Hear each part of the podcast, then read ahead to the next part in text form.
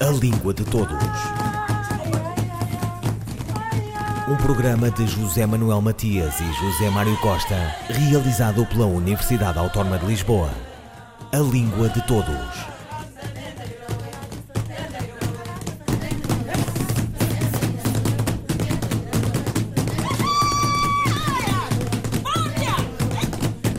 Premonitório Alain René, realizador francês, assinou faz tempo um documentário intitulado As Estátuas Também Morrem.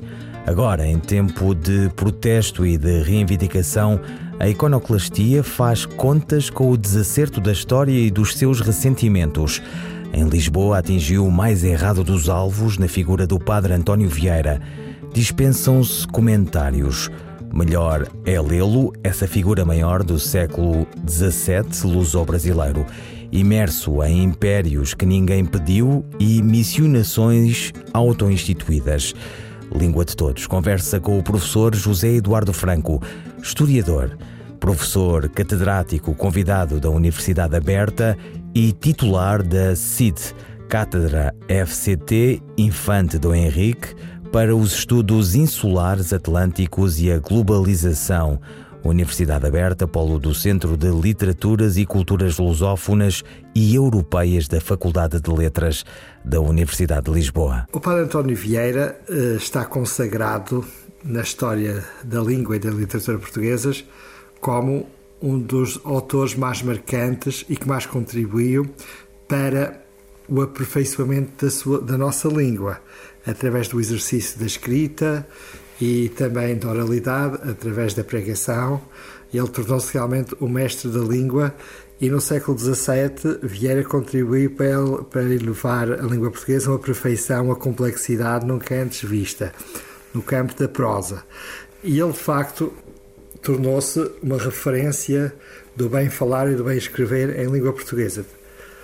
E essa referência depois também confirma-se e consagra-se como mestre de outros escritores. E no século XX, passado três séculos, eh, o Vieira torna-se o mestre dos escritores portugueses de uma forma absolutamente extraordinária, reconhecido por eles mesmos. Portanto, houve um momento interessante desse reconhecimento, que foi com Fernando Pessoa, quando na mensagem o eleva ao estatuto de Imperador da Língua Portuguesa e no livro de Desassossego, Fernando Pessoa e noutros escritos faz alusão a Vieira como alguém que o eh, fez descobrir a língua portuguesa como língua literária eh, para Fernando Pessoa. Mas mais recentemente, o nosso Nobel da Literatura, eh, José Saramago, que eu sou suspeita para reconhecer o legado do Vieira, disse que a língua portuguesa nunca foi tão bela como quando foi falada e escrita por Vieira. Aliás, nos cadernos de Lanzarote, eh, Saramago diz que Vieira para ele era um modelo inspirador da sua escrita e que ele costumava lê-lo para procurar inspiração eh, na arte de bem escrever português. E ao mesmo tempo, sabe-se que o próprio Saramago tinha um projeto de escrita de uma biografia de Vieira, portanto era alguém que tinha uma admiração extraordinária por Vieira. Mas isto acontece com Saramago, como acontece com um conjunto de escritores contemporâneos eh, que tomam Vieira realmente como modelo eh, inspirador, como uma espécie de Vieira e a sua obra torna-se para os escritores contemporâneos uma espécie de escola da escrita do português, da língua portuguesa.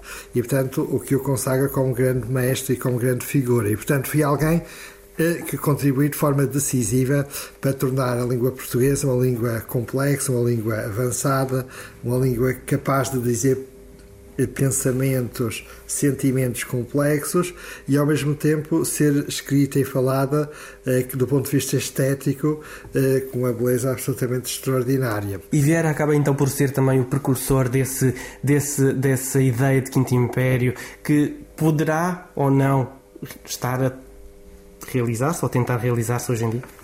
De facto, é, ou antes pelo contrário? Não, naturalmente que no século XV, XVI e XVII, foram três séculos na cultura europeia se desenvolveu o pensamento utópico, começando logo com uma obra emblemática que foi a Utopia de Thomas More. Depois veio o Tomásio Campanella, que também idealizou a Cidade do Sol, Francis Bacon uh, e, e, outros que também pensaram uma sociedade diferente, mas confinada mais a uma ilha, a uma cidade, uh, portanto, a um espaço insular, isolado, para conceber uma sociedade nova, regenerada uh, e que fosse uma espécie de modelo alternativo para a sociedade em crise, em ruína, em degeneração, como eles viam no presente. Uh, ou seja, esqueçamos que os tempos de crise, os tempos de incerteza, são propícios ao fomento do pensamento utópico e à idealização de futuros diferentes, de sociedades alternativas.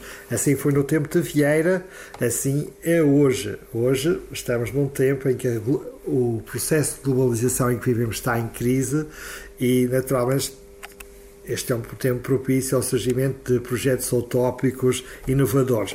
Basicamente, como dizia, não esqueçamos que Humberto Eco tem aquela afirmação genial que diz assim: a utopia é um horizonte em movimento.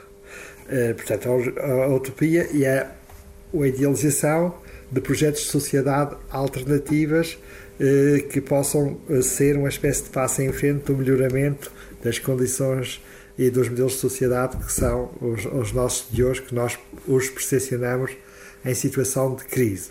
Vieira também no seu tempo, nós esquecemos no século XVII, o mundo estava no processo que nós podíamos chamar, usando a linguagem de hoje, de proto-globalização. Uma globalização que se estava em curso, decorrente uh, do processo das viagens marítimas, do conhecimento pleno do mundo. Como disse Vieira na História do Futuro, numa das suas obras utópicas, disse que Portugal, o grande contributo de Portugal para a história da humanidade foi um, foi um contributo, foi uma epopeia gnoseológica. Não foi tanto uma epopeia militar, comercial, uh, num esforço uh, extraordinário do ponto de vista uh, de uma expansão de domínio, mas foi fundamentalmente uma epopeia gnoseológica. Ele diz assim: Portugal destacou-se porque deu a conhecer o mundo ao próprio mundo foi o ofício de iluminar o conhecimento do mundo, colocando todos os continentes, povos, civilizações a dialogar entre si, a interagir. Só que essa abertura do mundo, que foi muito auspiciosa, que permitiu eh, até muitos pensadores utópicos, eh, nomeadamente cristãos, a idealizar que uma sociedade nova ia se erguer, mas nessa sequência também foi a oportunidade para a emergência das grandes potências europeias, económicas, militares, que estabeleceram os seus tentáculos eh, por todos os continentes. Eh, criando eh, potências eh, riquíssimas, que também eh, resultante da exploração também dos outros povos, eh, através da atividade comercial, mas também através do comércio escravocrata, através da exploração das riquezas, e portanto foi o tempo da Europa em que a Europa se tornou senhora do mundo através dos seus impérios tinha uma base na Europa. O português, depois o, espanhol, o francês, o inglês, o holandês, etc. Portanto, e com a emergência desses impérios globais, eh, graças a esse processo de conhecimento, de reconhecimento do mundo e, de, e, da descompartimentação do mundo, graças às viagens marítimas e à abertura dos caminhos dos mares em que os portugueses foram pioneiros, também disso decorreu uma situação de conflito porque essas potências começaram a digladiar-se entre si, a guerrear entre si, de tal modo que alguns autores até dizem e afirmam que no século XVII um, viveu-se a experiência de uma espécie de proto-Primeira Guerra Mundial, porque holandeses, espanhóis e franceses guerreavam, quer na Europa, quer em vários pontos uh, do mundo, disputando territórios, uh, uh, rotas marítimas, etc. Portanto, o século XVII era um momento de, em que o conflito mundial, global estava bem presente e de repente aqueles que sonharam com as viagens marítimas, que afinal íamos ter um mundo totalmente cristianizado e que os valores do Evangelho iam ser implantados como acreditavam os autores cristãos viram que isso também estava a acontecer, mas que ao mesmo tempo a guerra, o conflito, a cobiça estavam a dominar. Professor José Eduardo Franco, historiador, sobre a importância da obra do Padre António Vieira.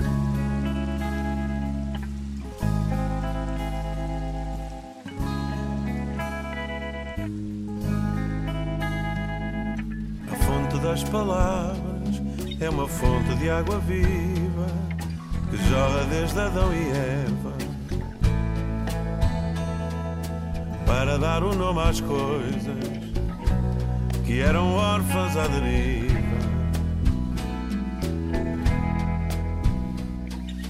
Todas as línguas são águas, umas vivas, outras mortas, umas ditas estrangeiras. Mas todas regam bem as hortas e cumprem função nas ribeiras.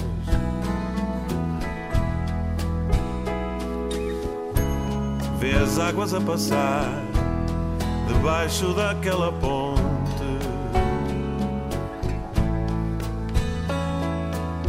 Vão ver o mar e ao chegar trazem o mar a ver a fonte.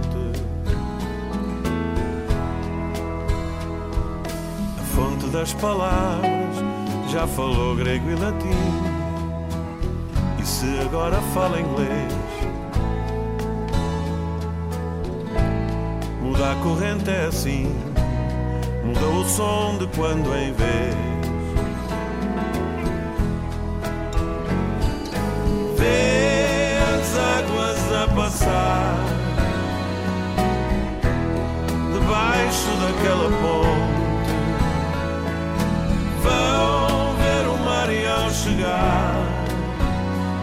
trazem o mar a ver a fonte.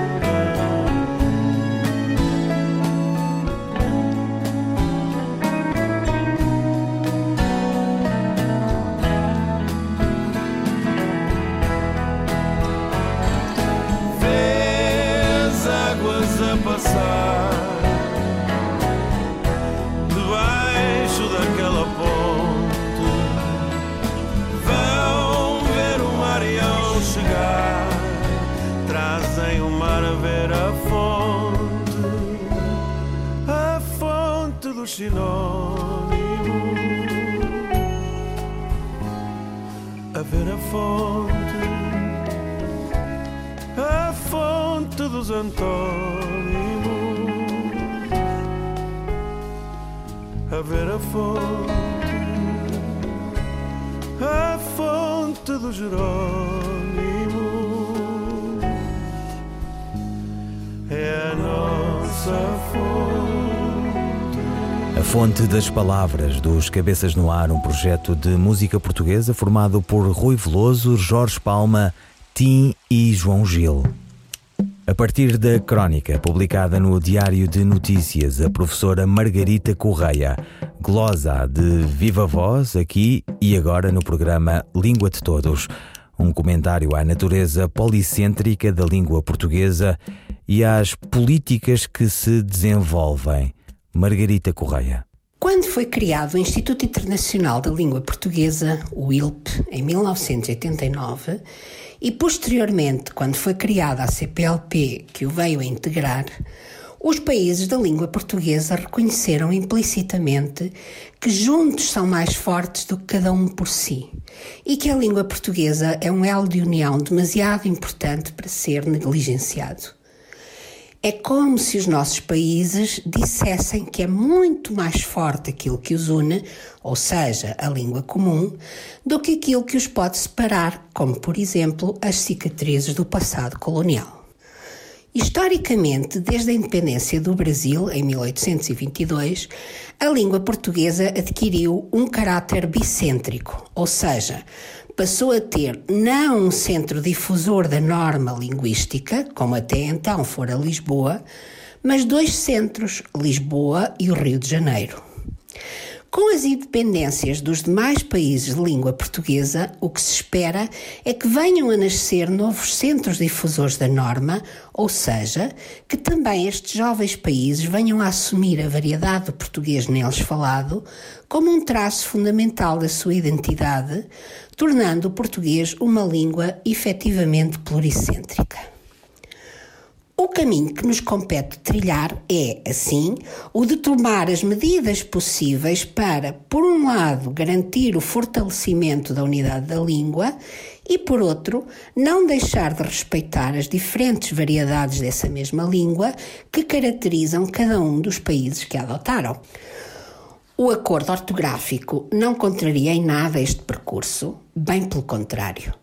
Ao mesmo tempo que institui uma norma ortográfica única, abrangendo todos os países que o subscreveram, ele pauta-se pela manutenção das especificidades fonológicas de cada um desses países, constituindo assim a prova maior de que essa é a direção certa para a manutenção desta unidade na diversidade. Não admira, portanto, que a CPLP tenha adotado este acordo como seu, ainda que tenha sido assinado antes da sua criação em 1996 e que, através do ILP, venha criando condições para a sua aplicação em todo o espaço da língua portuguesa.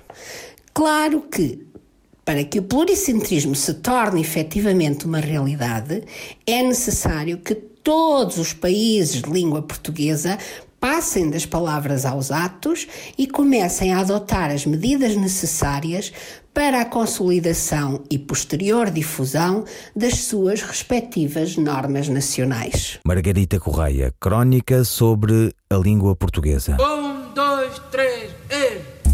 Sermão de Santo António aos Peixes, de Padre António Vieira, por Maria Henrique.